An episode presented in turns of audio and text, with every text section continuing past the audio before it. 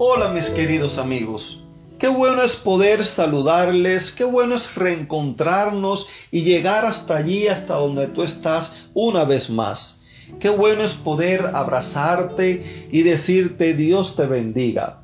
Deseo que hayas tenido un súper bendecido fin de semana, que a pesar de las luchas, las dificultades y las circunstancias de la vida, puedas tener el ánimo y la disposición de continuar aprendiendo más sobre el grande amor de Dios.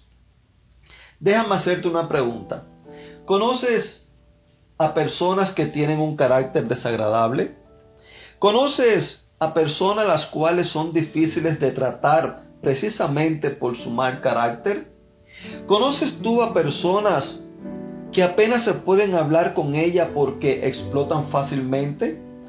La realidad es que detrás de todas estas cosas hay heridas sin sanar, hay fracasos, hay sentimientos de culpabilidad, hay rencores, cargos de conciencia y muchas otras cosas más que llevan a las personas a reaccionar de esta manera.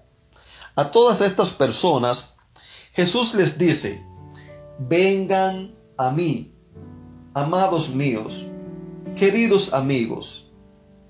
Ya te lo he dicho otras veces anteriormente, fuimos creados para vivir unidos a Dios, fuimos creados para vivir dependiendo de nuestro Creador.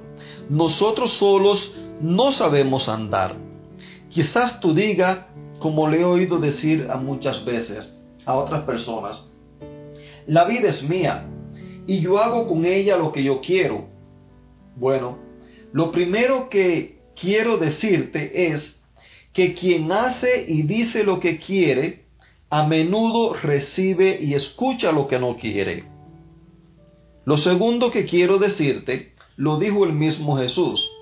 Y esto lo encontramos en Lucas 11:23.